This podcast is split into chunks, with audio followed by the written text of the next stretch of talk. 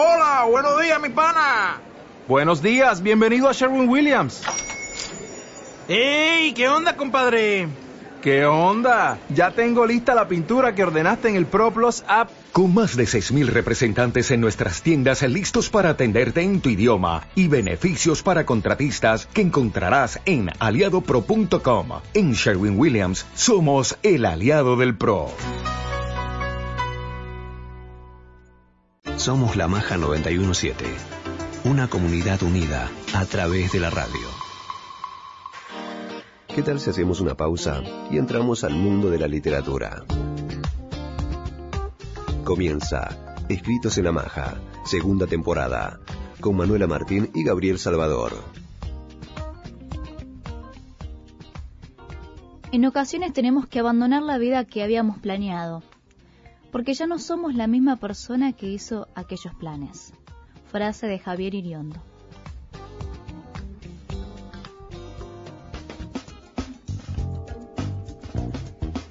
Les damos la bienvenida Escritos en la Maja. Mi nombre es Manuela Martín. Y Gabriel Salvador.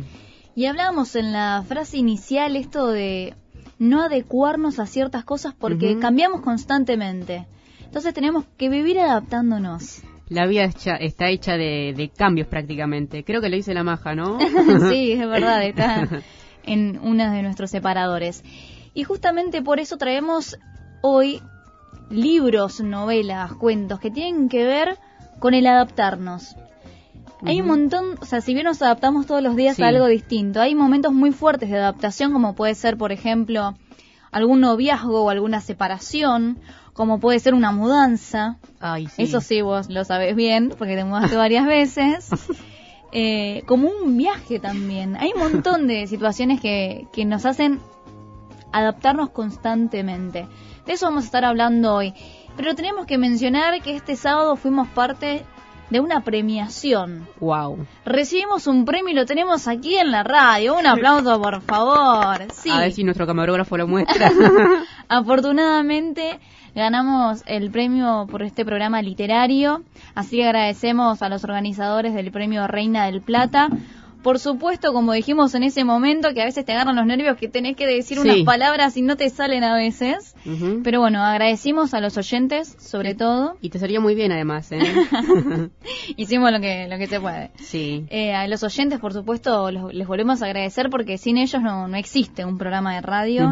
es impensado a nuestros amigos escritores que armamos una comunidad entre todos, porque hay muchas instituciones de escritores que nos siguen, como es Literatura Lomas, SADE, distintas filiales, que trabajan junto a nosotros porque si hablamos de literatura tenemos que estar completamente unidos. Ellos son la herramienta fundamental y nosotros somos esa pieza de servicio que tiene la radio. Es verdad, y que están hace muchísimo también y que nosotros que estamos hace poquito también confías, confían igual en nosotros y sus escritores también y, y pueden ver reflejada su, todo su trabajo a nuestro programa, que todas las semanas los, nombramos y pueden venir a contarnos sus, sus historias, sus escritos.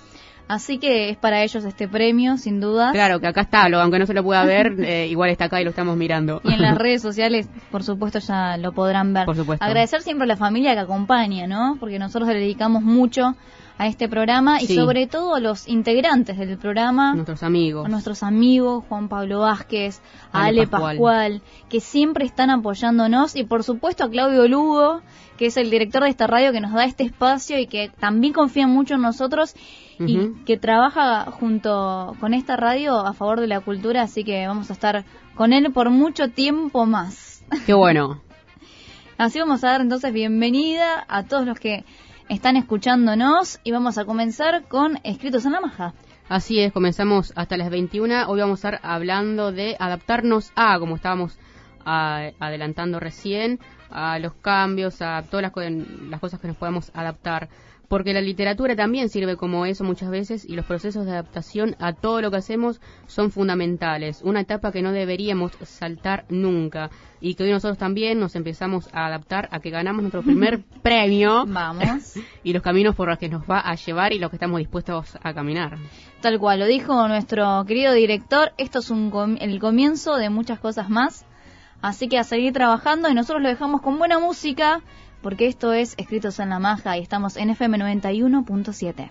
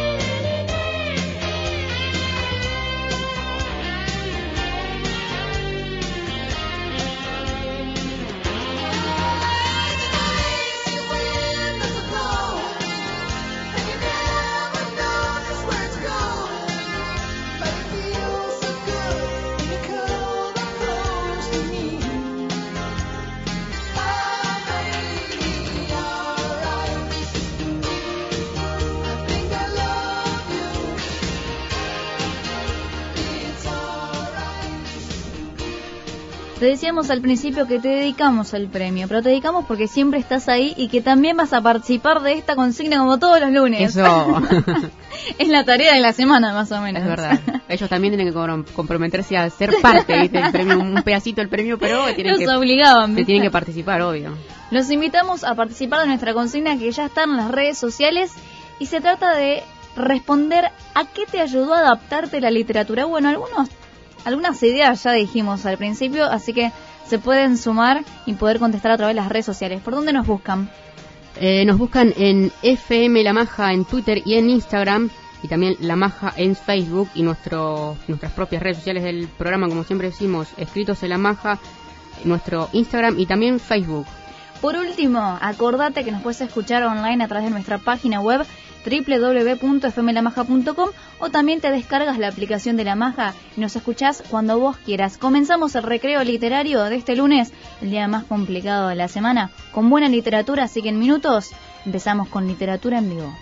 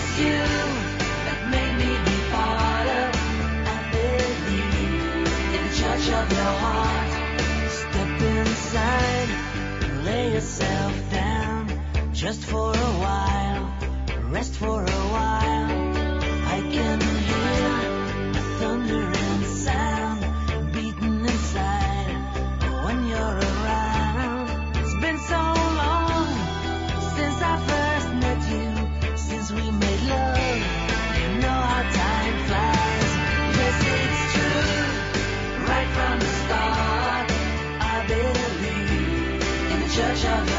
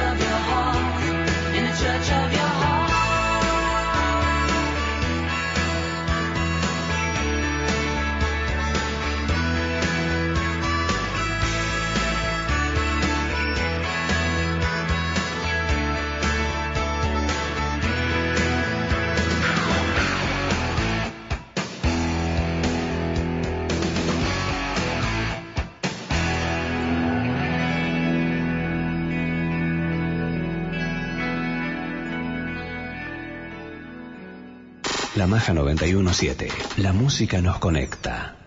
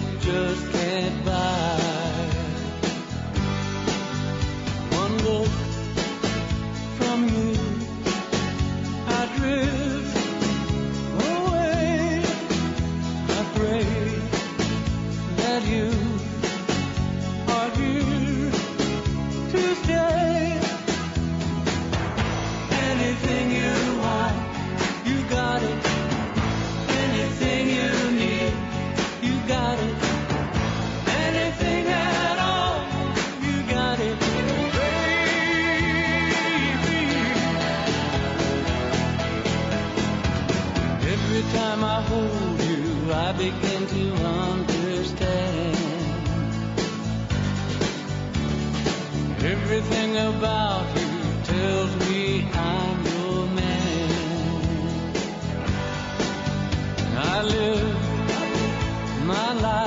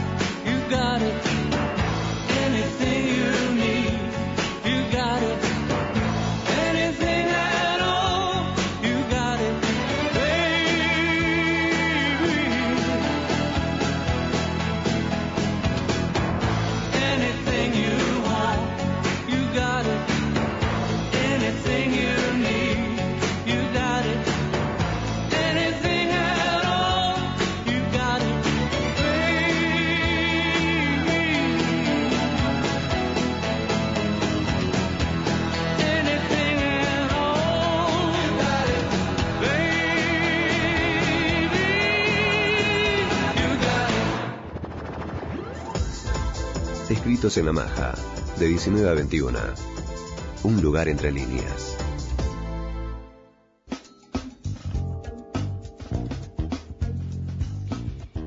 El primer eh, texto que vamos a compartir hoy se llama Solo nosotros dos, este libro de Spark Nicholas.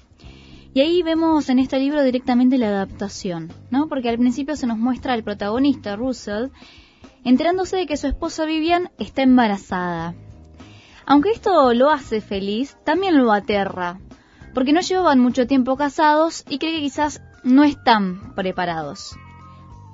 Este es el primer momento donde él empieza a tener que adaptarse y también enterarse o ver qué es lo que le pasa a él mismo. Más allá de la situación, cómo cambia él internamente. Toda la obra tiene que ver con eso, cómo es su cambio. Tras ver esta situación y cómo es el nacimiento de su hija, vamos a dar un salto a la actualidad. La niña ya tiene 5 años y la vida de Russell empieza a tambalearse. ¿Por qué? Porque empieza a tener problemas con su trabajo. Otra vez una nueva adaptación. Él tiene un empleo relacionado con la publicidad y por problemas con su jefe decide que puede ser un buen momento para establecer su propia compañía. Aquí tenemos el adaptarse, el dejar algo que puede ser adaptarnos a algo negativo, pero que a su vez puede ser positivo, así que es un gran ejemplo también.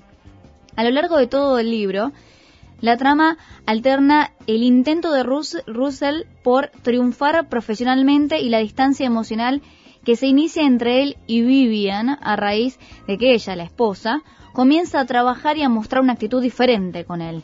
Que Vivian esté más ocupada y que él no, eso también genera complicaciones en el momento de la pareja. Lo más interesante de esta obra es ver el cambio, como les decía antes, el cambio completo que tiene este protagonista Russell, ya que tiene que ocuparse más de su hija y eso le empieza a abrir los ojos, empieza a, también a, a tener más, eh, más tiempo con ella, la paternidad se ve ahí muy fuertemente y además descubre que cuando se tienen problemas no es fácil contar con cualquiera cuando también le pasa lo del trabajo, entonces se empieza a encerrar con su familia, pero no con toda su familia. Puntualiza principalmente en su hija. Russell se muestra como un personaje simpático durante toda la obra, uno empatiza mucho con este personaje, se nota que tampoco hay maldad en él y se lo muestra como muy ingenuo. Por eso algunos se quieren aprovechar de esta situación y se nos van presentando estos personajes como antagonistas hasta llegar a su esposa, Vivian, que también se nos va a presentar en un momento como antagonista. Por supuesto que eso también queda a criterio personal, pero se deja ver en esta obra que él, que ella no está tan enamorada de él y que no le demuestra su amor, sino que ella es un acostumbramiento. Entonces ahí es donde uno quizás no empatiza tanto y también podemos ver acá la adaptación desde la comodidad, que creo que es lo más terrible que nos puede pasar. Acostumbrarnos a algo no está bueno, porque eso no nos da posibilidad de crecer, así que también es un buen mensaje. Sufrimos e imaginamos lo que significa el quiebre de estas estructuras establecidas en la vida del personaje y cómo el protagonista se va posicionando entre la desaparición de su antigua vida y viendo una nueva que tiene que conquistar y reconstruir. Y en este proceso vemos la evolución entonces del personaje Russell, que ya se ha puesto a prueba de los conflictos y que los va a ir superando.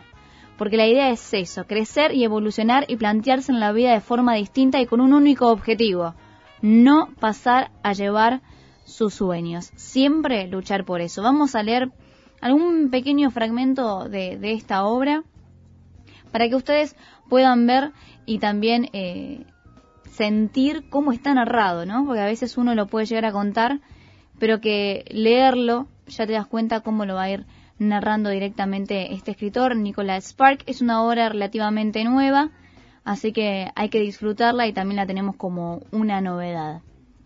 Y dice así, ¿y después qué? No era fácil ser el único que aportaba dinero para mantener a la familia. Al acabar la semana a menudo estaba exhausto, pero entre todos los viernes hubo uno que destaca en concreto. London iba a cumplir un año al día siguiente y yo había pasado el día trabajando como un negro en una serie de videos de ventas para Sperman's Property, una de las mayores constructoras de urbanizaciones del sudeste, que formaban parte de una compañía de publicidad a gran escala. La agencia ganaba casi una fortuna con aquel encargo y los ejecutivos de Spiderman eran particularmente exigentes. Había fecha límite para todas las fases del proyecto y el cumplimiento de esos plazos eran aún más complicados a causa del propio Spiderman, un individuo con unos ingresos netos de dos mil millones de dólares. Él tenía que dar el visto bueno a cada decisión y yo tenía la sensación de que quería amargarme la vida. No me cabía duda de que me tenía una marcada antipatía. Era la clase de hombre a quien le gustaba rodearse de mujeres guapas. La mayoría de sus ejecutivos eran señoras atractivas. Así que Spannerman y Jesse Peters se llevaban de maravilla. Yo por mi parte sentía desprecio tanto por él como por su empresa. I know you moved on to someone new. You were the for me to find my truth. I just wanna say thank you. Leaving to find my soul. Told her I had to go. And I know it ain't pretty when our hearts get broke. Too young to feel this old. Watching us both turn cold. Oh, I know it ain't pretty when two hearts get broke. Yeah, I know it ain't pretty when two hearts get broke. I hope someday we'll sit down together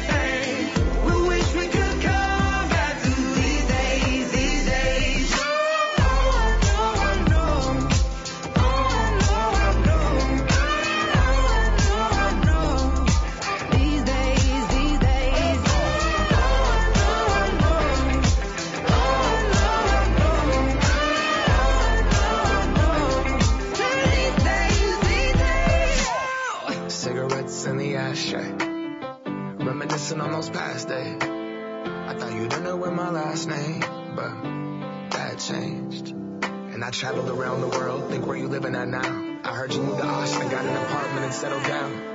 And every once in a while, I start texting, write a paragraph, but then I delete the message. Think about you like a pastime. I could cry you a river, get you baptized. Or I wasn't ready to act right. Used to always think I'd get you back right. They say that things fall apart. We were gonna move to Brooklyn, you were gonna study art. Love is just a tool to remind us who we are, and that we are not alone when we're walking in the dark. I hope someday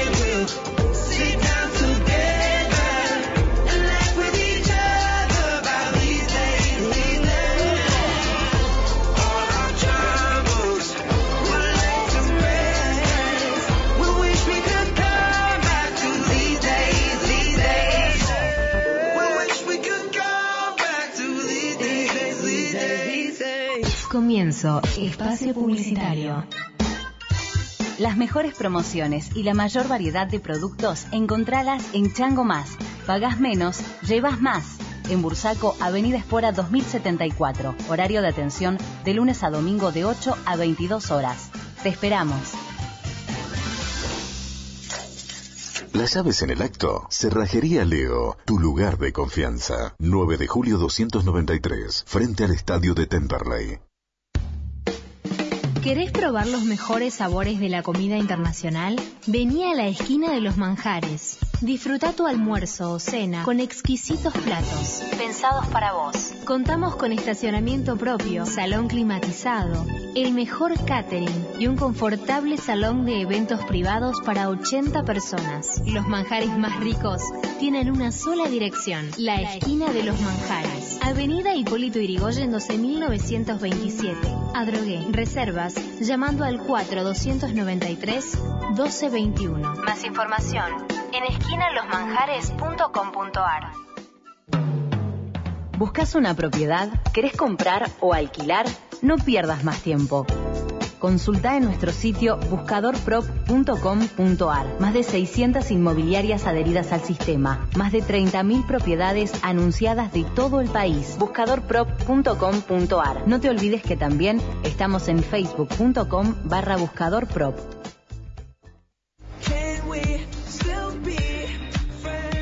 La ventaja de estudiar profesorado en educación especial, donde funciona una escuela especial.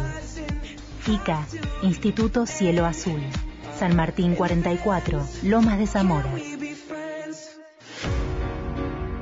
Sami Salud te ofrece la mejor opción para el cuidado de tu familia. Con más de 35 años al cuidado de nuestra gente, Sami Salud se convirtió en la medicina prepaga número uno de la zona sur. 0800-333-6763. Sami Salud, nuestros médicos, nuestra gente. Recomendado por la Asociación Médica de Almirante Brown. Fin. Espacio publicitario. La Maja 917. La música nos conecta.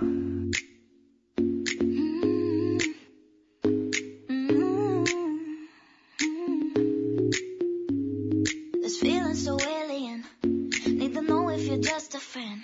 Are you a secret I'm holding in? So leave it on my brain if you feel the same. Lie, but I notice it. Don't know the rules, but I got to win. The paranoia is sinking in. So leave it on my brain if you feel the same.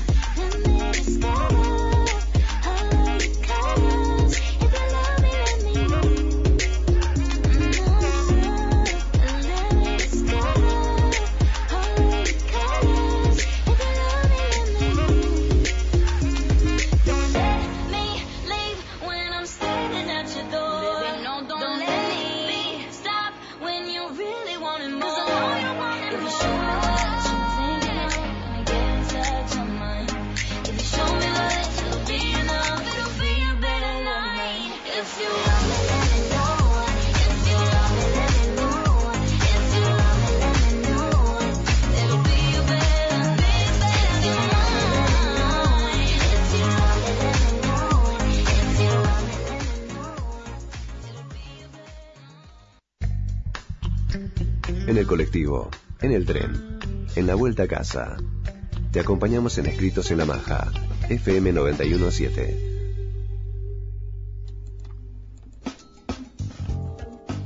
Hay muchos escritores que nos sorprenden por sus obras y porque tienen muchas curiosidades. Podemos decir hoy que son escritores y artistas. Y artistas, así es. Otro ganador total y dueño de las palabras que llega escritos en la maja en Por algo lo escribieron es Joaquín Sabina como profesor de literatura. Eso es nuevo, ¿eh? Es Mirá que escribir para muchos es un arte, ¿no? El talento Sí. de tener la poesía, el encantar con sus palabras. Pero profesor de literatura no lo tenía. como manejar como manejar la pelota más o menos pero bueno en este en este en este mm, caso eh, con las palabras y este sí con, las letras ser un experto en, eh, en escribir. Eh, que maneja las metáforas como pocos cantautores no es una novedad y justamente son más que acertadas las que escribe ya que él siempre tuvo una formación literaria a la hora de llevar a cabo su trabajo en las hojas. Eso es algo que se ve o que mejor dicho se nota en todas sus canciones. Sabina soñaba con ser profesor de literatura y nada más, como su compatriota Antonio Machado, y a quien admiraba un montón, y queriendo repetir su historia, confesó hace unos años sobre aquella época en la que empezaba a vivir del arte. Lo de cantante apareció después, se dio solo, pero también gracias a la facilidad para usar las palabras. No recuerdo un solo momento en mi vida en el que pensaran que iba a ser cantante. Mi sueño era más, no- más normal y razonable, ser profesor de literatura en un instituto de provincia y tratar de escribir una novela que no entendiera a nadie y que me diera prestigio. Eh, y es algo que, bueno, se dio con las ganas, parece, porque después se hizo cantante. Eso decía él, increíble. Eso sí es una sorpresa. Es una sorpresa y hace mucho lo queríamos traer a, a Joaquín Sabina en nuestras lecturas y encontramos este momento. Por supuesto que el autor de 19 días y 500 noches tuvo que adaptar todas sus palabras a la música, algo que siempre funcionó a la perfección en su carrera y que hoy nosotros también se lo reconocemos. Un grande Joaquín Sabina entonces. Y si hablamos de música, vamos a, empezar, vamos a pasar a escuchar buena música como nos tiene acostumbrados aquí FM La Maja 91.7.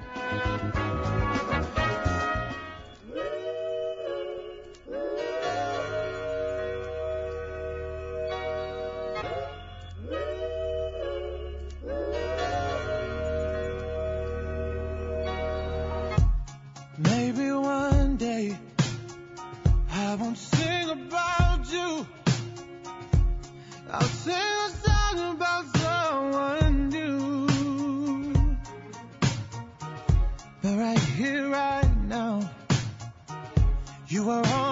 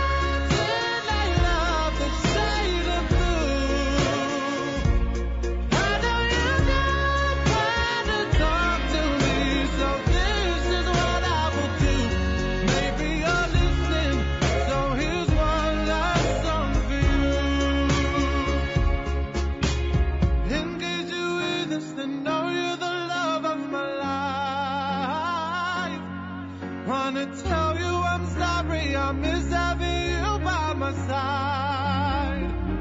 When you were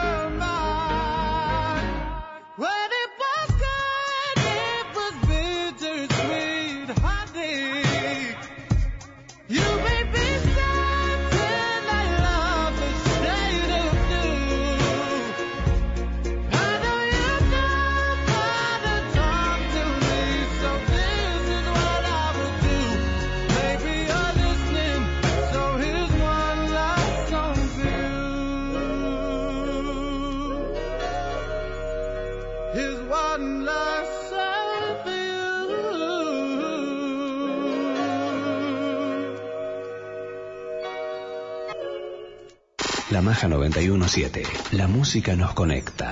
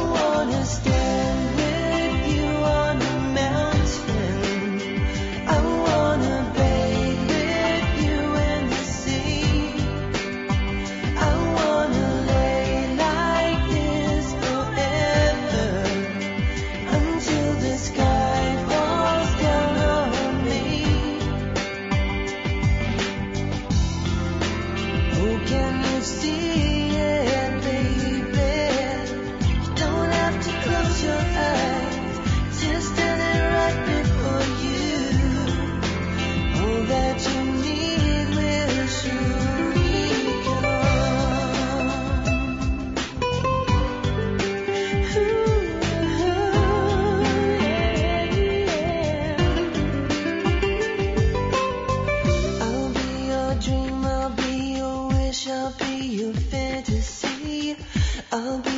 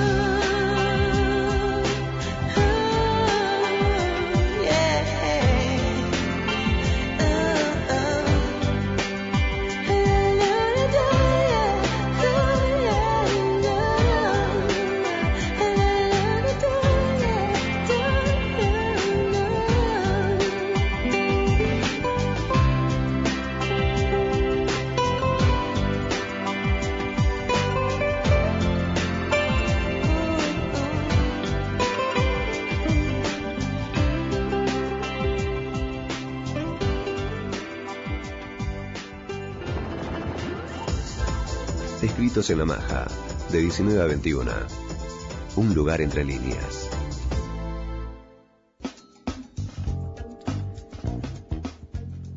Muchos escritores nos han recomendado en Escritos en la Maja el hecho de escribir primero algunos géneros para luego trascender a otros. Por ejemplo, nos decían primero poesía, después un cuento, para llegar a la novela. Por supuesto que cada camino es muy particular, pero este fue uno de los consejos de varios escritores, como también empezar a escribir en tercera persona, dependiendo de lo que sea. Quizás en poesía sí pues una primera persona, pero si es narrativa, quizás en tercera persona se nos hace más fácil.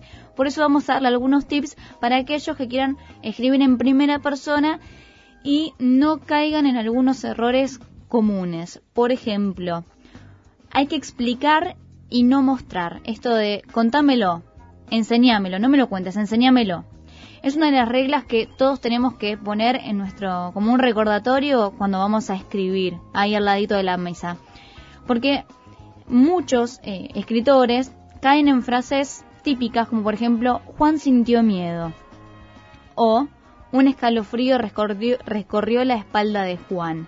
El problema está en cuando usamos un narrador en primera persona que estamos contando las cosas dentro de su cabeza.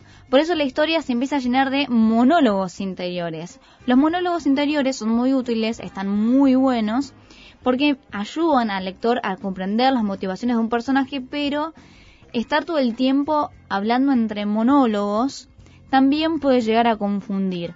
Por eso, si la facilidad tuya es escribir estos especies de monólogos, podés o sacar algunos o cambiarlos algunos en tercera persona, dependiendo por supuesto de tu obra, o empezar toda esa obra en un compendio junto y hacer un ensayo. Porque eh, si vos la dejas así, es muy probable que no se empiece a entender y caes en un lugar redundante donde la gente empieza a leer y va a perder el hilo de lo que vos querés contar. El segundo ejemplo es cuando la voz del personaje no te deja expresar como a vos te gustaría.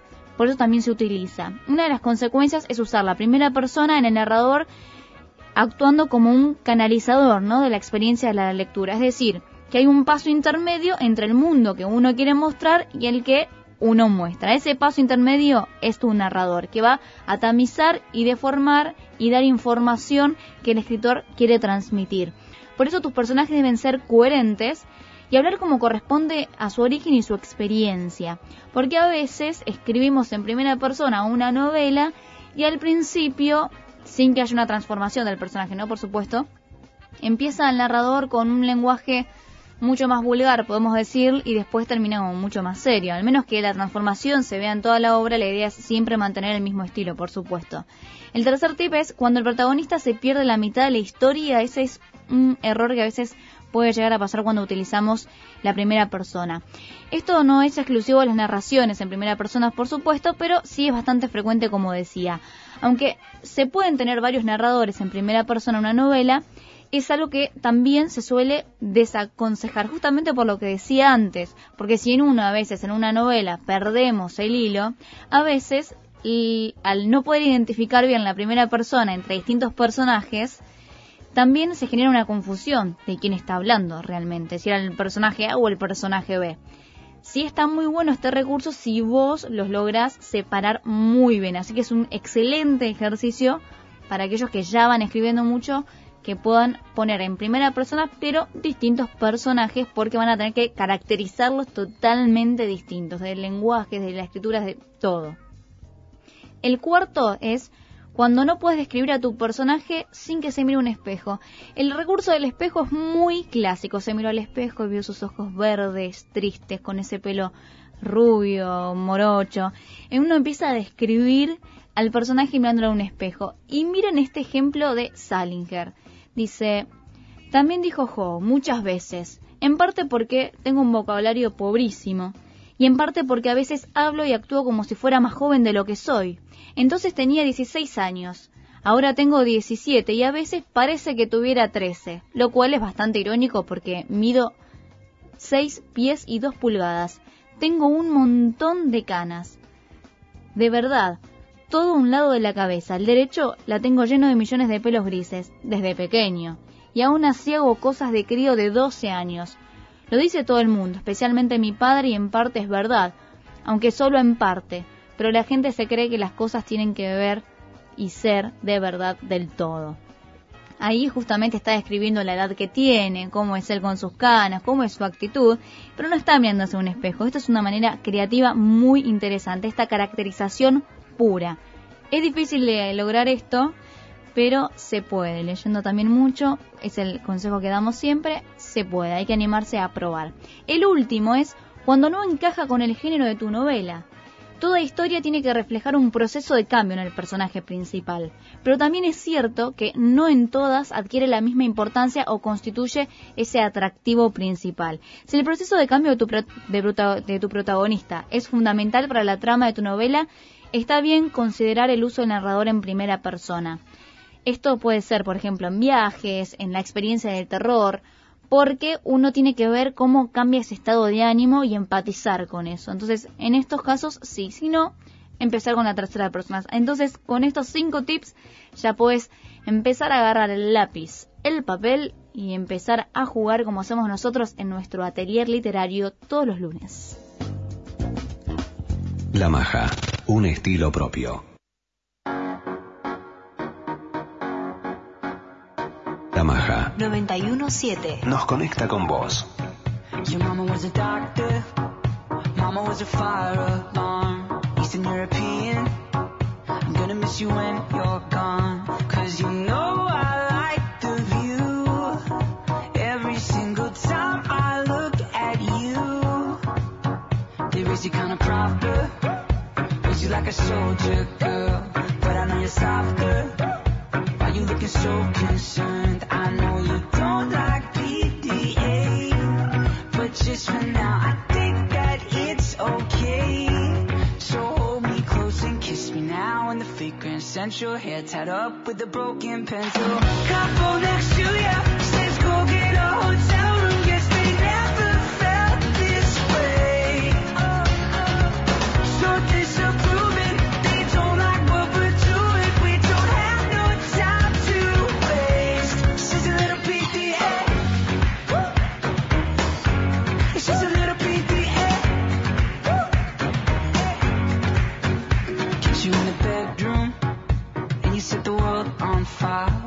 Outside of your cocoon, it's like I'm just another guy. Because you're so preoccupied. Why you think that stranger's gonna mind? If you come a little closer, forget about your suitcase, babe. Cause you know we're older,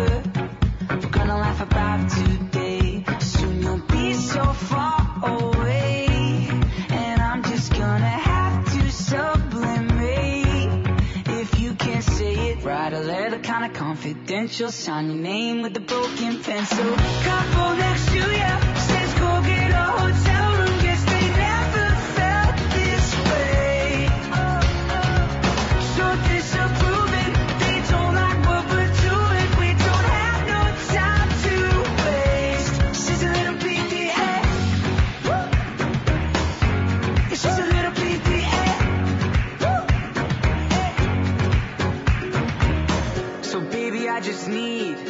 Memory to sustain me. Cause I get so crazy worried that you'll go and replace me. So show me with an action that on the train you won't get plastered. And hook up with some model slash actor in the bathroom. All that I need is confirmation of making a scene in the station. Before they call, tell the children to look away. You'll be on the train,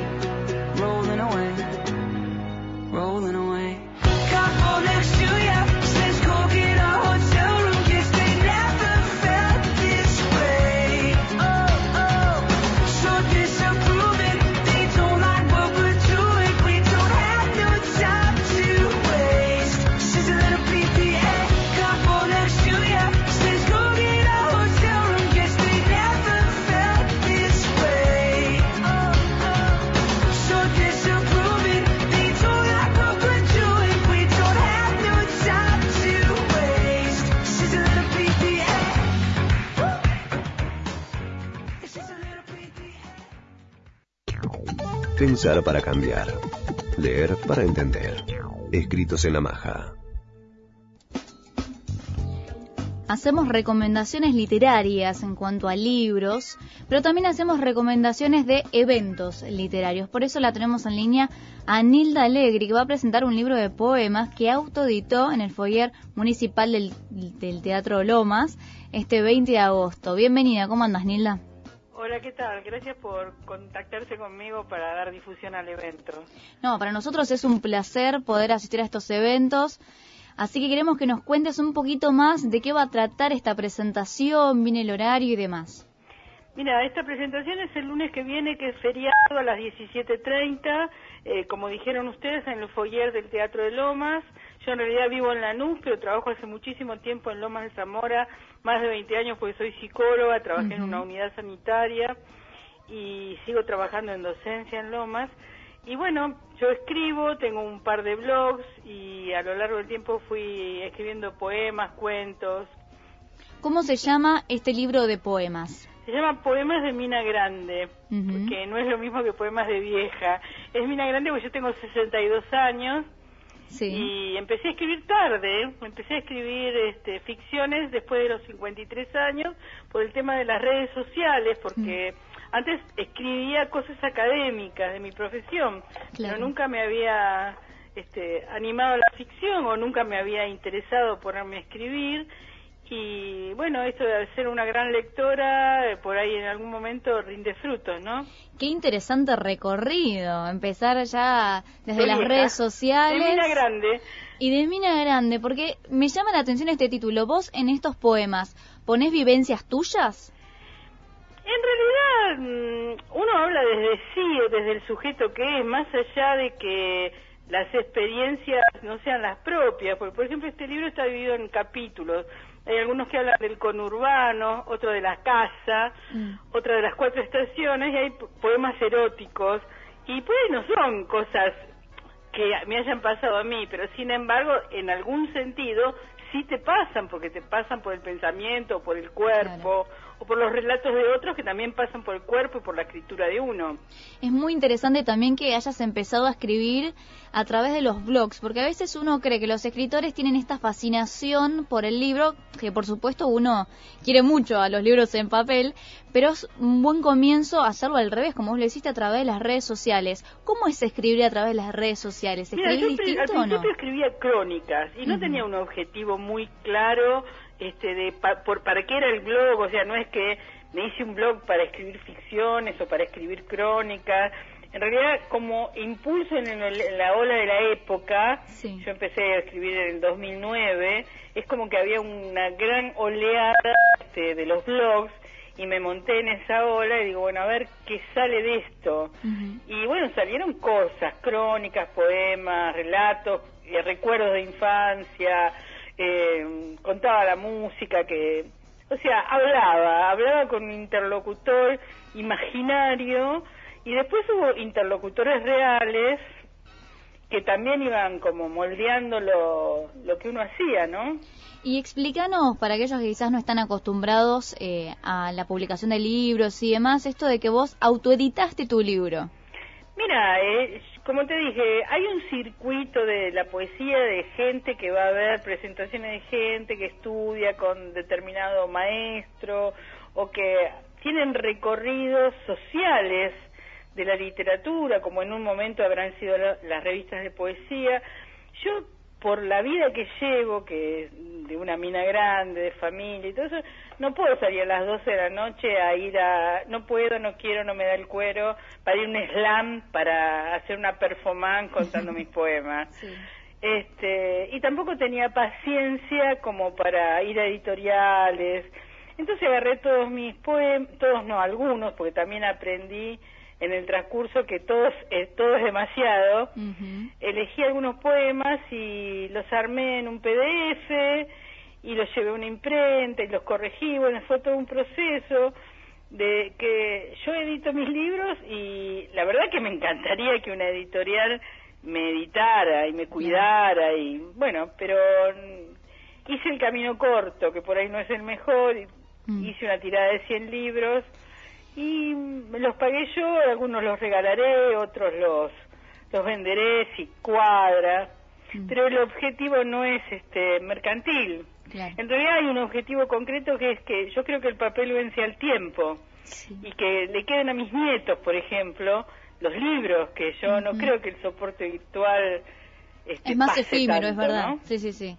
Persista. Tal cual. ¿Y este es la primera, es el primer libro que vas a publicar? No, hice en el 2010, eh, agarré los mejores este, posts del blog y hice un libro que en realidad es como un primer libro, es como esto, te digo que hay de todo y de todo atenta contra cierta hilación en los relatos, ¿no? Yo acá traté que fuera un libro más armadito, más coherente, más musical, si vos querés, de uno a otro poema. No es una, no es una, el otro es como, ponemos todo. Claro. Y te hago otra consulta más, porque también vi que ganaste un premio por un cuento de literatura negra. ¿Por qué este género, literatura negra? Mira, en realidad eh, en nuestro tiempo ya no son tantos los cuentos de detectives como es la literatura negra clásica, ¿no? Americana, Chandler, este, ese tipo de cosas. En realidad eh, yo escribí sobre sobre lo que conozco, que son los barrios de Lomas, y sobre los anhelos, las ilusiones y las imposibilidades de la clase baja en el entorno de, de la corrupción policial.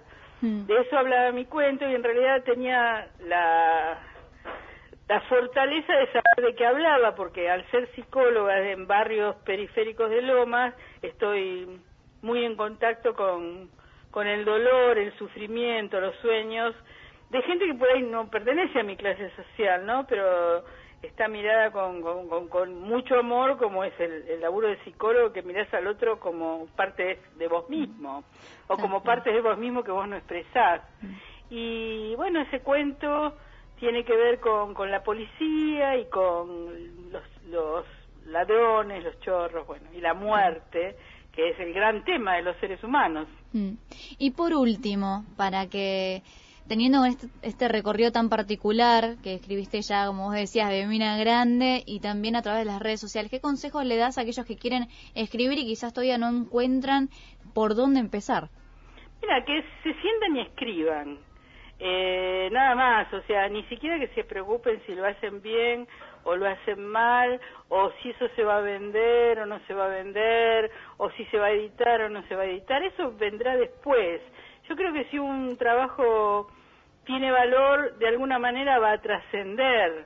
Ahora, ¿qué es lo que espera uno, no? Digamos, yo creo que las expectativas... Yo, por ejemplo, leía Piglia. Mm. Piglia dijo que iba a ser escritor eh, antes de haber escrito su primer este, texto, ¿no?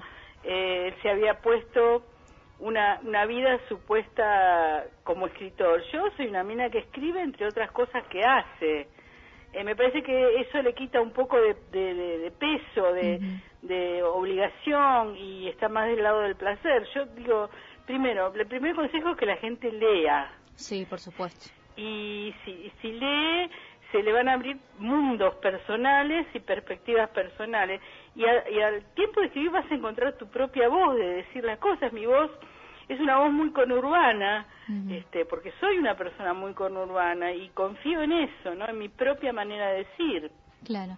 Bueno, te agradecemos entonces, eh, Nilda, por participar.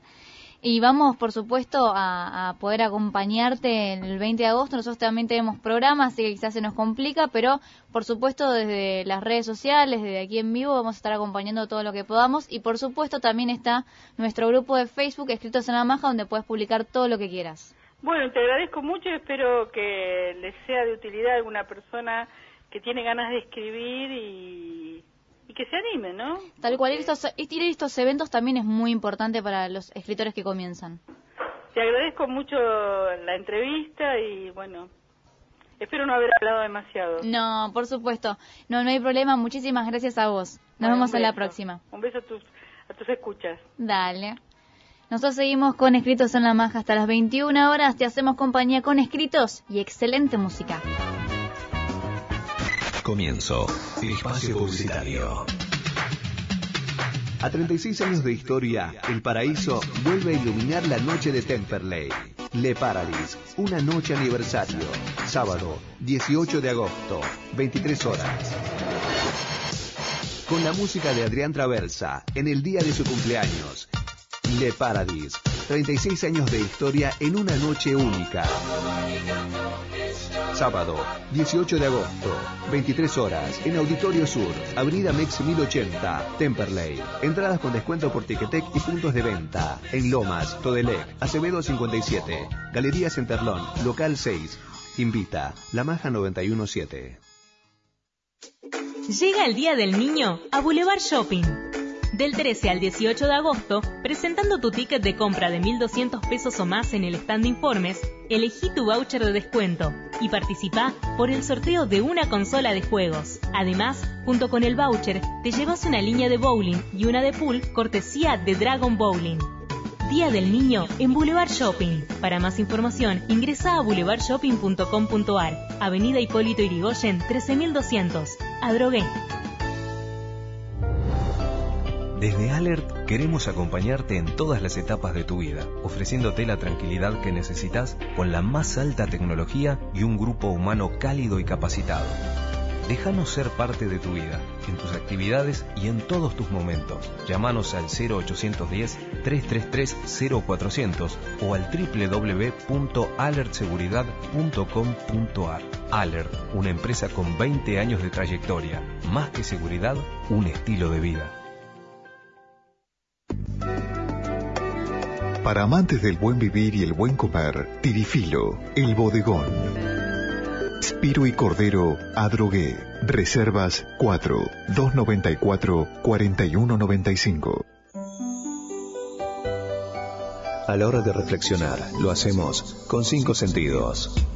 Cinco sentidos. El nuevo espacio de la maja con Liliana Carles. Buena salud, alimentación saludable, astrología, numerología, coaching y todas las herramientas para fortalecer nuestro interior. Cinco sentidos. Martes de 19 a 21 en la maja 917. ¿Querés sentirte en el campo estando en el medio de la ciudad? Vení a La Picasa, restaurante de campo. Disfruta de los increíbles platos regionales con una selección de las mejores carnes de nuestra tierra. Contamos con estacionamiento propio, salón climatizado, juegos infantiles, salón para eventos, menú ejecutivo y los mejores platos. La Picasa, Avenida Mex 638, Temperley. Teléfono 4392-0090 4244-0146 y entérate de todas las novedades en www.lapicasaweb.com.ar.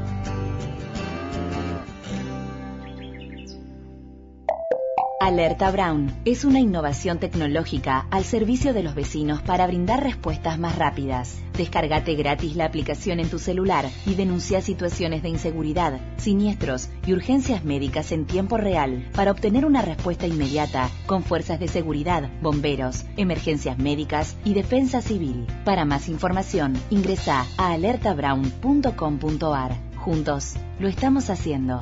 Municipalidad de Almirante Brown. Todos somos Brown. El humor nunca puede faltar. Javier Nicolás Santiago, humorista. Las publicidades de las calles me confunden, me distraen, me ponen mal. Yo otro día estaba Fernando Cruzar, Gran Vía, estaba así, Fernando Cruzar, y de repente veo enfrente un cartel que dice, piensa en verde. Y crucé. Presentaciones, shows en vivo y eventos. Javier Nicolás Santiago, humorista. Tan mal me va, tan mal me va que hasta en el Facebook me va mal. Mis familiares no me aceptan como amigo. Javier Nicolás Santiago, humorista. Contrataciones al WhatsApp 11 53 45 92 34. Ingresa al mundo Bagués. Descubrí la línea de cosmética que hará cambiar tu vida. Perfumes, fragancias y productos de belleza para toda la familia. Vos podés ser una nueva emprendedora Bagués. Encontrá nuestro catálogo de campaña en bagués.net y suscríbete ya mismo. Bagués. Más de 30 años, realzando la belleza de las personas. Fin. Espacio publicitario.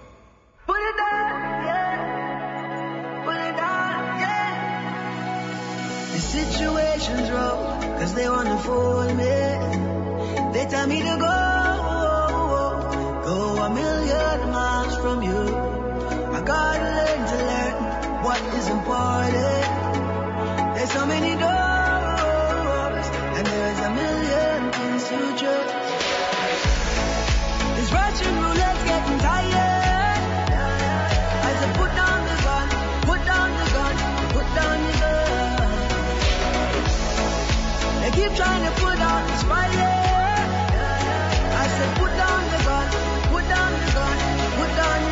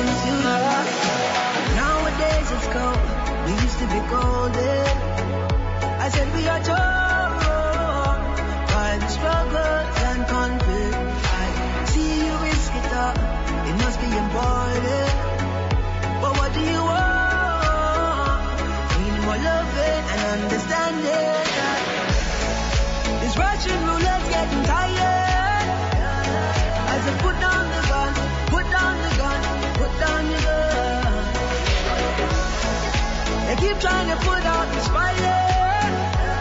I said, put down the gun, put down the gun, put down the gun. You got to rise up, yeah. You got to fight through.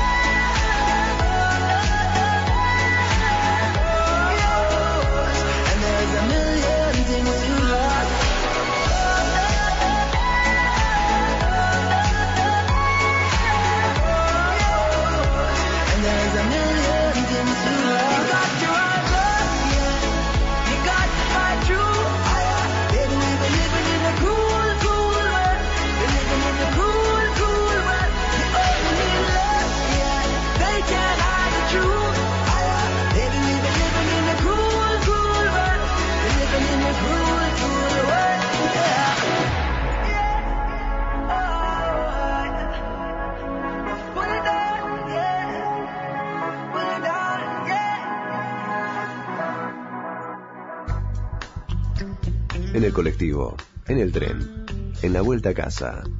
Te acompañamos en Escritos en la Maja, FM 917.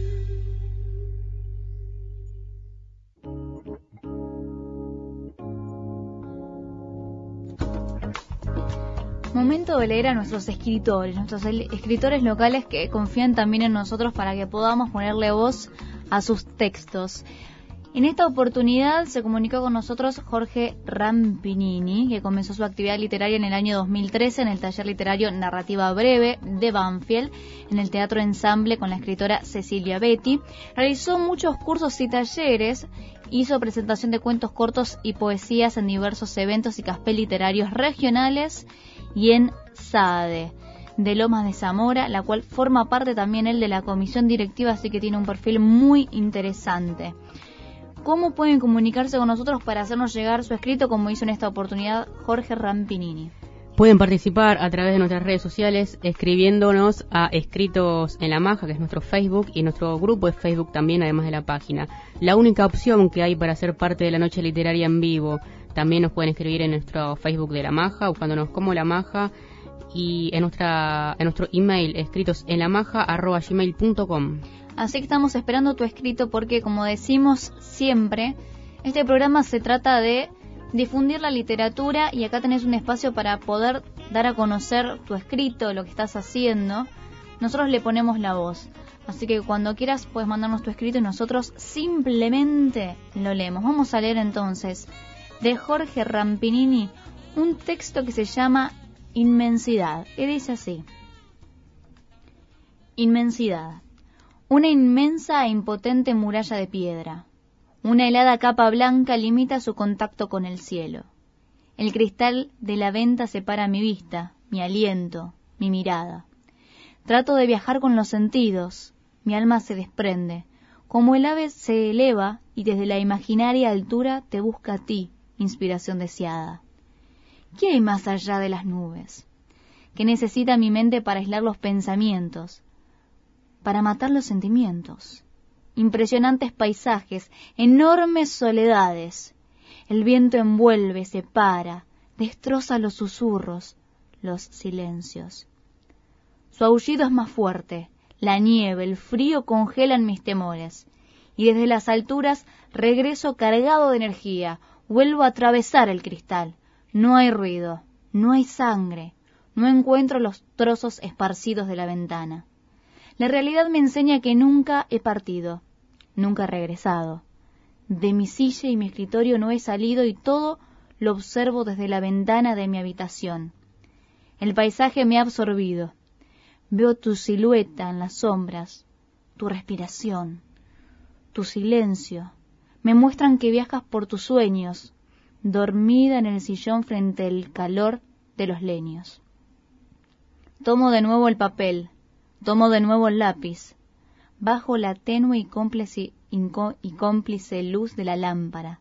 Del viaje imaginado, la naturaleza en estado puro me ha regresado, y al bajar la mirada, en el papel que blanco estaba, un poema, unas palabras de amor, para ti he terminado. Este es un fragmento de Jorge Rampinini de su obra Inmensidad.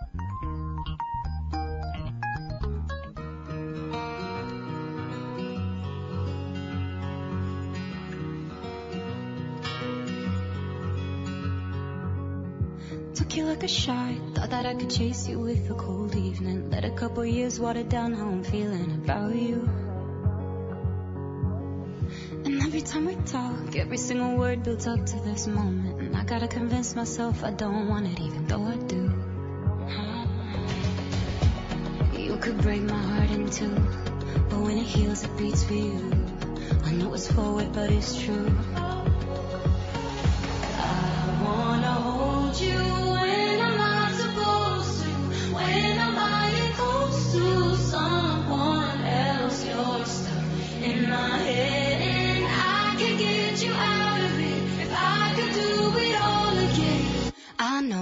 go back to you.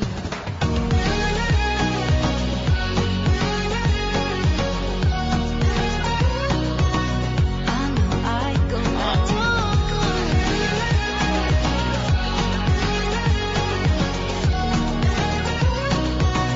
I know I'd go back to you. Never got it right. Playing and replaying old conversations. Overthinking every word, and I hate it cause it's not me. And what's the point in hiding? Everybody knows we got unfinished business. And I'll regret it if I didn't say this isn't what it could be. You could break my heart in two. But when it heals, it beats for you. I know it's forward, but it's true.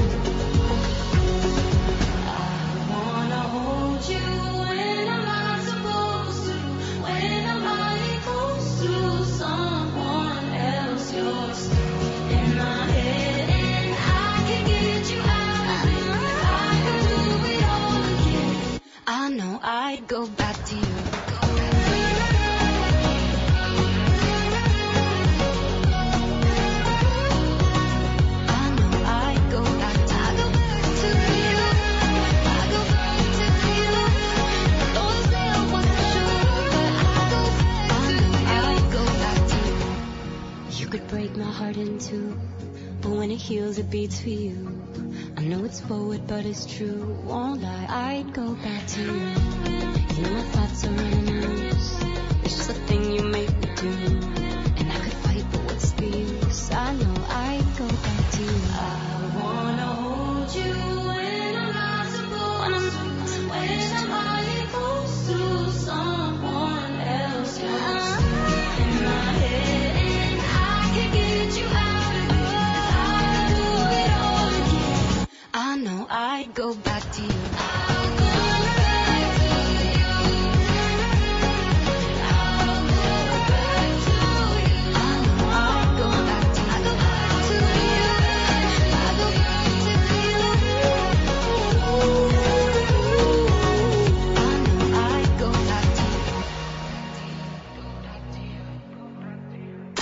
Maja 917.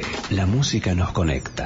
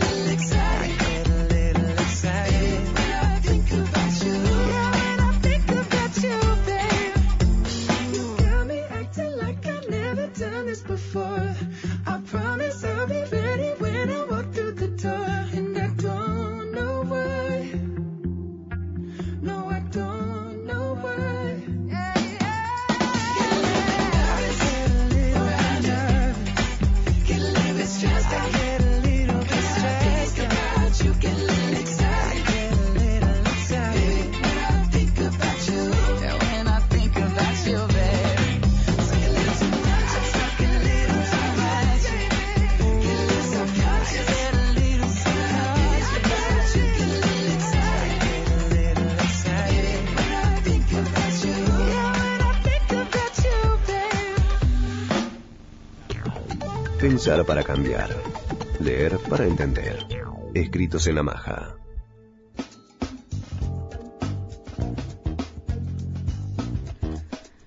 Hoy vamos a estrenar una nueva sección y de la mano, por supuesto, con el gran productor de Escritos en la Maja, Gaby Salvador. Entre lo dicho se llama. Entre lo dicho, toda esa presentación para mí. Sí, pero vamos a explicar por qué entre lo dicho. Porque en algún momento hemos mencionado acá quizás como alguna curiosidad y nos copó tanto. Así, viste, una palabra copó tanto. Sí. Vamos a implementarla también. Sí, que decidimos eh, sumarlo como una nueva sección y tiene que ver con aquellos hechos que aparecen en los libros que luego pasan a la realidad. La gente se empieza a copiar de lo que ve en las obras literarias. Así es, vamos a eh, hablar de todas esas cosas que pasaron en los libros y que pasaron después en la vida real, eh, algunas inspiradas en los libros y otras que pasaron eh, por casualidad, por decirlo de alguna manera. Y vamos a hablar de Harry Potter y de los fans de Harry Potter, eh, superando la venta ilegal de búhos. No, venta ilegal, pero esto no puede ser. a lo largo de las distintas etapas de Harry Potter, eh, los búhos se hacen presentes también como algo clave. Por supuesto que los que la leyeron se acordarán, eh, también los que vieron la película, no sé en cuántas cosas puntualmente se relacionarán, si se relacionarán en todas las, las etapas de la película y las películas y los libros, pero vamos a estar hablando de los búhos hoy. Por eso llegan como curiosidad de esta primera sección de Entre lo Dicho, cosas que pasaron en los libros y después pasaron en la vida real. Y en este caso los, los, los, búhos no, los lectores fans de la obra publicada por primera vez en 1997 y, y llevada a la gran pantalla tiempo después, superaron en el año 2001 la venta de estos animales en mercados de aves de islas como Java, como Java y Bali en Indonesia, uno de los lugares donde pueden encontrarse, encontrarse estas aves, pero ilegalmente. Todo esto según un estudio. No vamos a decir cuál por las dudas, porque si esto es ilegal estamos complicados, señores. Estamos complicados. La curiosidad es que en esa parte del mundo la venta de estos animales está prohibida, por eso este hecho se dio, eh, porque este hecho se dio en pleno auge de la novela, o sea, hace eh, casi 20 años ya más o menos. Podemos decir que esto es todo culpa de Harry Potter. y bueno, podemos hacerlo porque es un personaje. Eh, es un personaje, por supuesto. Y los, y los, los búhos también están dibujados, o están escritos, o están en la pantalla. Eh, donde no estaban dibujados eran en Indonesia, donde iban a buscarlos, por supuesto. Más allá de que en esta época eh, hasta allá eran vendidos como pájaros Harry Potter.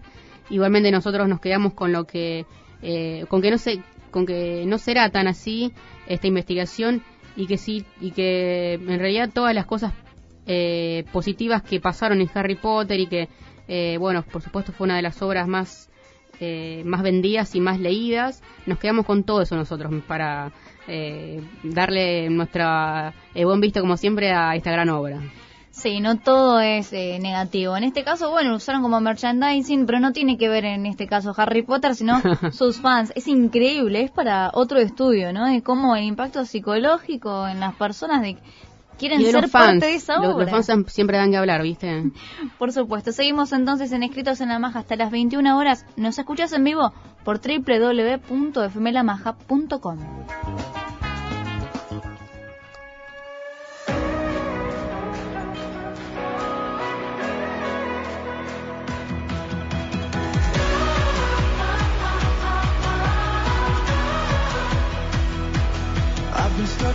motion, moving too fast, trying to catch a moment, but it slips through my hands.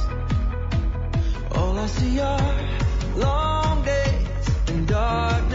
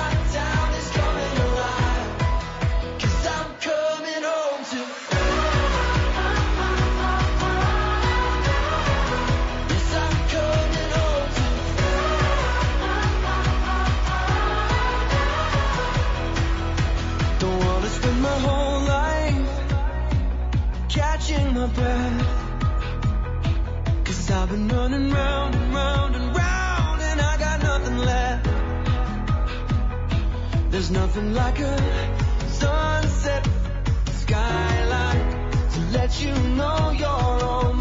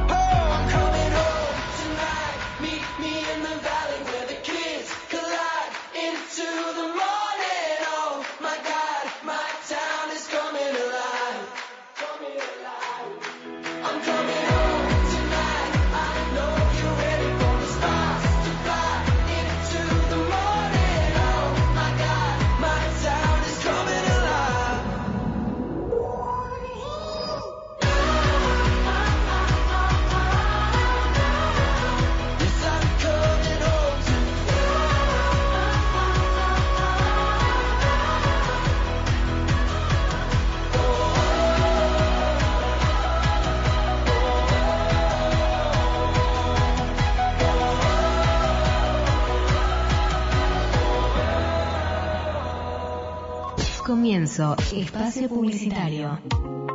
Encontrá todo lo que buscas en el lugar que más te gusta. Boulevard Shopping. Vení y aprovecha todas las promociones de temporada de las marcas más importantes. Cine, patio de comidas, entretenimiento y las mejores propuestas para vos y tu familia. Boulevard Shopping. El sur tiene mucho encanto. Avenida Hipólito Yrigoyen 13200, Adrogué. En Almirante Brown estamos instalando más de 3.000 nuevas luminarias LED en las principales avenidas y calles de centros comerciales. Este nuevo sistema de iluminación, que reemplaza viejas luminarias por paneles de tecnología LED, nos permite mejorar la visibilidad, ahorrar energía y convertirnos en una ciudad más moderna y segura. Juntos, lo estamos haciendo. Municipalidad de Almirante Brown. Todos somos Brown. Te invitamos a un nuevo paseo.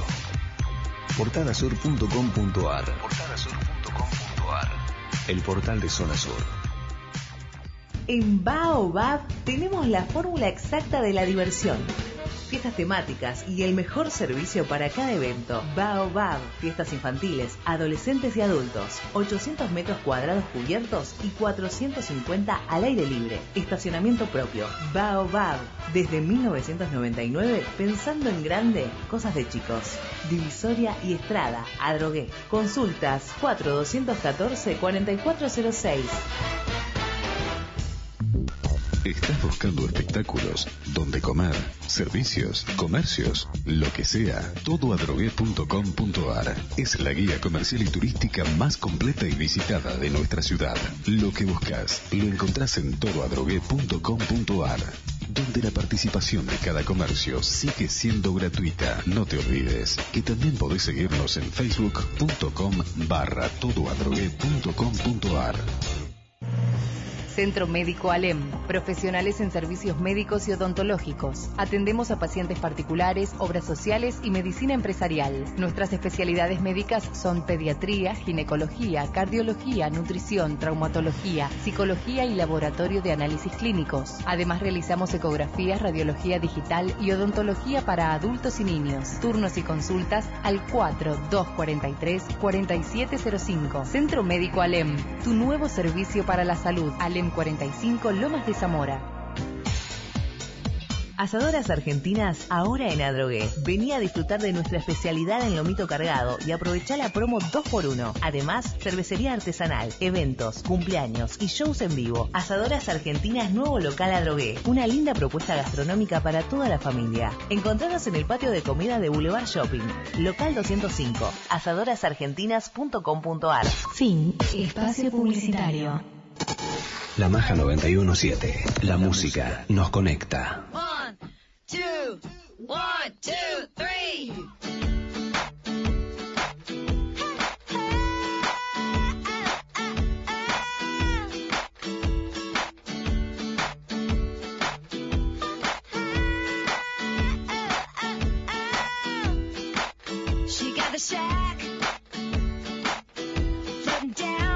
Shack.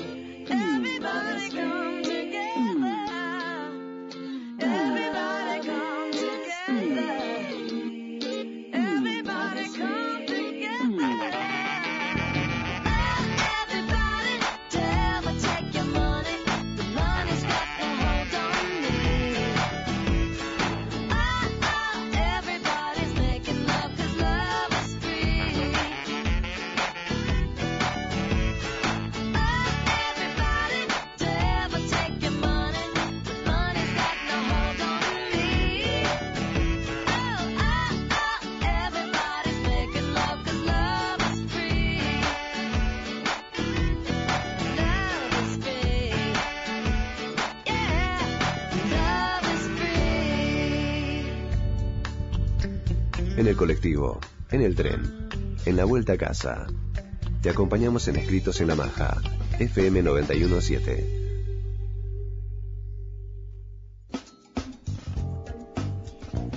En las noches literarias nos acompañan los clásicos. En este caso, El coronel no tiene quien le escriba, de Gabriel García Márquez. A Gabriel García Márquez ya lo conocemos y lo leímos todas las veces que se mereció aquí en Escritos en la Maja. Y si hoy vuelve a nuestra maratón de clásicos, uno de los momentos más esperados de nuestra querida noche literaria de todos los lunes. Y porque El coronel no tiene quien le escriba, es un libro que hace muchísimo queríamos ir a buscar a la biblioteca más grande que tenemos en la Maja, ideal para poder celebrar nuestro premio que les cuento está aquí en la mesa como si fuese un amuleto. ¿Cuántas veces ustedes leyeron Gabriel García Márquez? Estoy seguro que más de uno lo tiene como escritor favorito.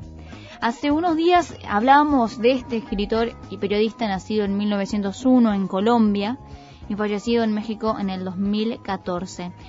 García Márquez había ido como corresponsal a París, lo mencionamos en este momento, y con este hecho, mejor dicho, porque él había ido a París como corresponsal, y ahí donde coincidió con Cortázar en los años 50, y en esta misma época llevó a cabo esta obra. Si no conociera el contenido de este libro, El coronel no tiene quien le escriba, a juzgar solo por su título diríamos que esta novela del año 1961 trata por supuesto de un hombre quizás mayor, experimentado, a la espera de algo. Vamos a ver a qué se termina adaptando el coronel o a qué decide enfrentarse. Es esta obra quien recibió el premio Nobel de 1982 y lo presenta como un hombre de pueblo, veterano de guerra ya en la edad de estar despreocupado de problemas económicos, a la espera de recibir la carta oficial de su pensión. La que lo espera, no lo espera, hace uno o dos o seis meses o un año, sino que hace 15 años que espera esta carta oficial de su merecida pensión. Pero el cartero todavía no trajo la notificación en su lancha a aquella casa de la costa colombiana. Luego también la enfermedad de su esposa, el crimen de su hijo en manos de un grupo de organizadores de juegos clandestinos con gallos, el hecho también de vender cosas de su casa para sobrellevar los tiempos difíciles que lo van a hacer pensar otras escapatorias, otras salidas, pero ahí estaba el gallo que dejó su hijo y porque le costó la vida. ¿Para qué abandonarlo? 900 pesos era un buen precio al fin y al cabo para poder venderlo, pero el coronel no pudo hacerlo después de ver la habilidad de este animal, por lo que decidió darle un fin más importante, a aquella situación desesperante con la que todos saldrían beneficiados. Para nosotros, el coronel no tiene quien le escriba, es un ejemplo de no ser siempre adaptarse a lo que el destino nos quiere proponer, sino sentimos que el rumbo en el que estamos es el nuestro. Adaptarnos siempre a aquellos sueños e ideales que uno tiene. Vamos a leer un fragmento del coronel No tiene quien le escriba y dice así. Mientras esperaba a que hirviera la infusión, sentado junto a la hornilla de barro, cocido en una actitud de confiada, inocente expectativa, el coronel experimentó la sensación de que nacían hongos y lirios venenosos en sus tripas. Era octubre. Una mañana difícil de sortear, aún para un hombre como él, que había sobrevivido a tantas mañanas como esa. Durante 56 años, desde que terminó la última guerra civil, el coronel no había hecho nada distinto de esperar. Octubre era una de las pocas cosas que llegaban. Leímos un fragmento del coronel No tiene quien la escriba, del gran Gabriel García Márquez.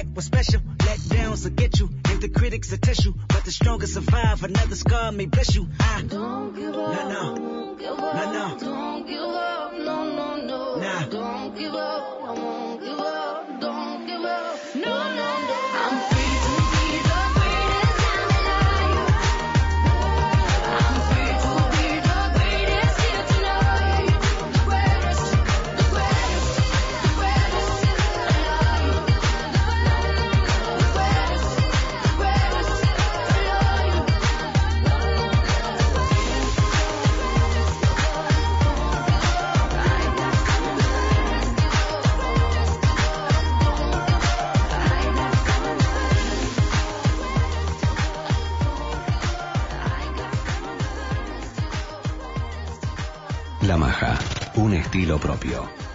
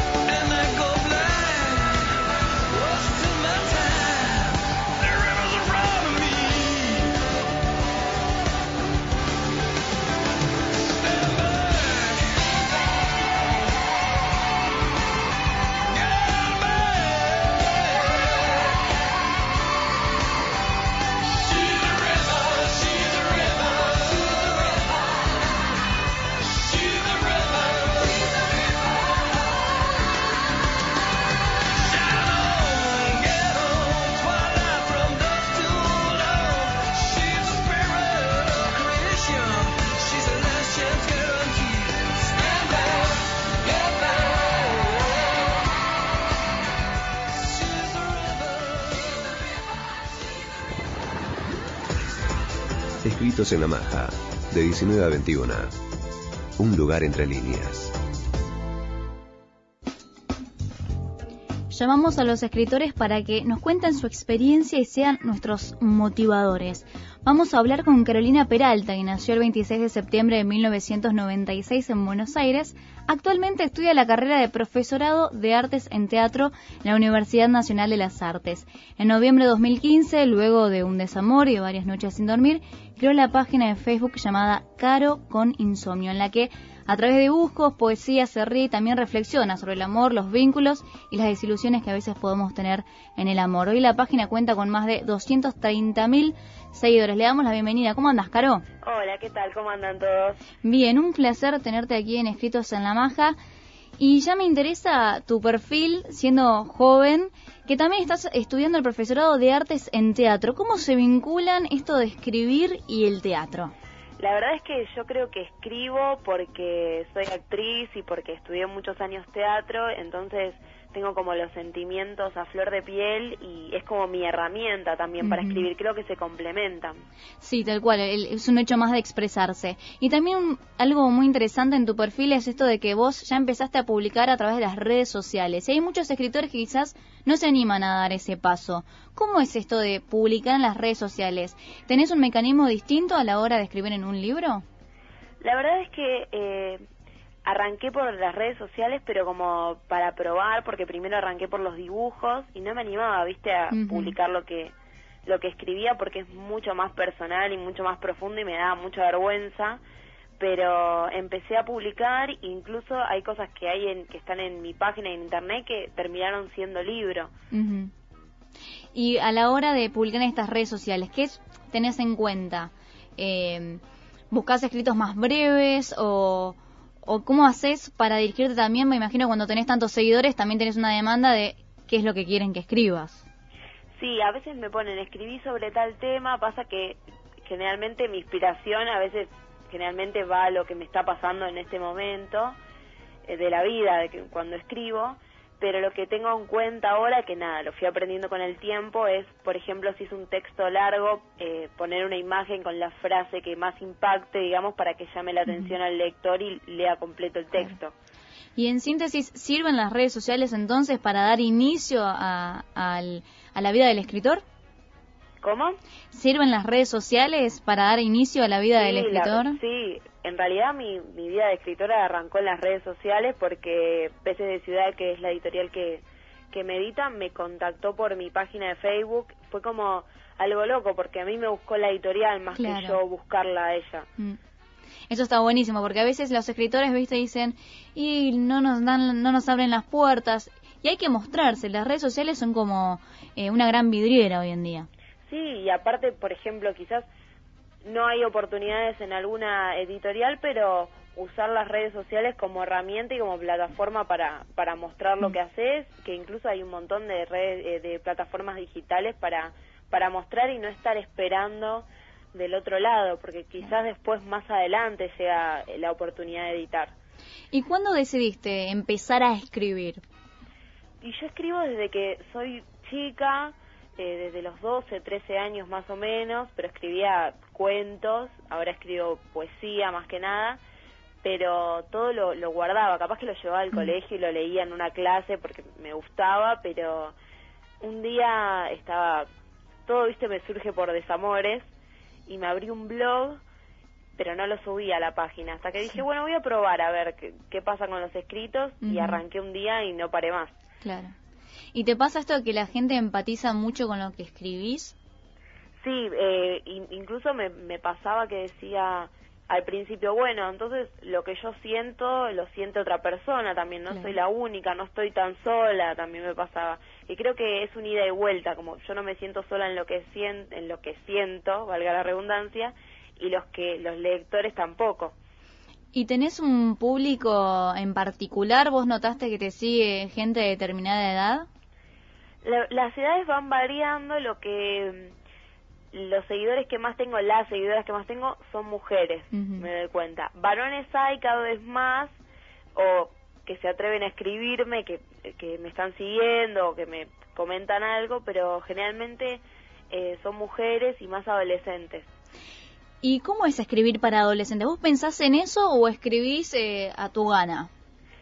Al principio eh, escribía, digamos, igual soy muy sincera con lo que escribo, no es que me privo de escribir nada, pero llegó un momento que dije, bueno, hay alguien del otro lado que está leyendo y hay una responsabilidad, siento una responsabilidad, pero no me corta la inspiración ni digo lo que pienso, pero sé que hay alguien leyendo del otro lado. ¿Y qué género te resultó más fácil a la hora de empezar a escribir o qué, o qué género te permitió hacer ciertas cosas y cuál otras?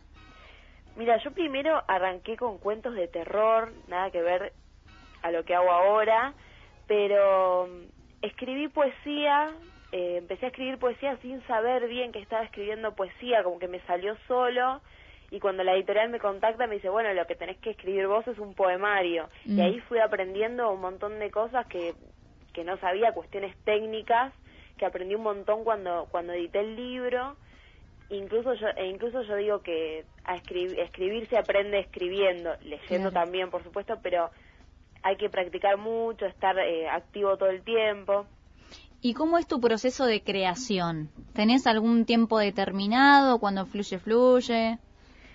trato de no no forzarme pero bueno como digo que la escritura es un ejercicio tengo épocas que, que digo bueno todos los días voy a escribir algo por más que lo tire porque no me guste pero si no capaz que me agarra que me despierto a las 2 de la mañana y tengo que escribir algo porque si no no me puedo volver a dormir es como la inspiración no tiene un día y un horario sino que aparece ¿Y cuál de tus obras es la que más te marcó, más te gustó, que nos quieras comentar? Eh, del primer libro de Nubes Turquesas, eh, el poema que más me gusta es Conocerte, porque creo que, no sé, es muy sincero el, el poema. eh, y nada, ese fue pedido por la gente. Me Mm. dijeron, ¿por qué no escribís algo de conocer a alguien? Y me sirvió, como que justo estaba en un momento que necesitaba escribir sobre eso y me lo pidieron y terminó en, en el libro. ¿Y tenés algún nuevo proyecto en mente? Y ahora sale mi segundo libro el 15 de septiembre, que lo presento en el Bar Felisa. Y nada, es un libro diferente al primero porque es mucho más crudo eh, y mucho más combativo. ¿Nos querés adelantar algo más de, ese? Pues ya lo, lo escucho y, y me gusta, pero ¿te, te sentás en, en algún hecho puntual? Todo está atravesado por, por la cuestión de género y yo creo que es, es un momento en la sociedad que, que me acompañó a que me anime a, a contar ciertas cosas y, y hablar y a plantar mi ideología. Es un libro feminista que Nubes Turquesas tiene algo, pero no, no decís es un libro feminista porque va por otro lado, pero este sí, eh, todos los temas que abarco están atravesados por la línea de género. Y por último, la pregunta que le hacemos a todos los escritores. ¿Por qué escribís? ¿Por qué escribo? Ay, esa pregunta es interesante, pero tengo que pensar. Eh, creo que porque me animo a contar, eh, creo que hay que ser valiente para escribir y mostrar, eh, y porque me sale, porque creo que no, no podría estar sin escribir, porque tengo que pasar a, a papel lo que siento. Es una necesidad, ya tenés vos directamente el, el arte y la necesidad de expresar. Exactamente, y es una forma de luchar, creo también, como todos, todas las ramas del arte, creo que tienen que tener ideología y ir por algo y, y apuntar hacia algo. Muchísimas gracias entonces Carolina Peralta y sabés que tenemos también en nuestra página Escritos en la Maja por si algún día querés publicar algo o también esta presentación del libro nosotros con gusto lo, lo anunciamos. Muchísimas Ah, gracias. Están invitados. Dale, un placer entonces. Muchas gracias. Será hasta la próxima. Chao. Hasta la próxima. Nosotros eh, seguimos en Escritos en la Maja en los últimos minutos para poder despedirnos, para agradecer como siempre que estén junto a nosotros, aquellos que participan también en las redes sociales. Les mandamos un saludo muy grande a aquellos que nos siguen, que nos mandan sus escritos, a los escritores. Así que bueno, llegó el momento de despedirnos. Mi nombre es Manuela Martín. Y Gabriel Salvador. Perdón, vamos a hacerlo otra vez. Gabriel Salvador, ahí se escuchó, ¿no? Sí, te estaba filtrando, discúlpame. Ay, que estábamos mirando el premio. Estamos distraídos. bueno, les agradecemos entonces por estar ahí y será hasta el próximo lunes. Adiós. Nos vemos.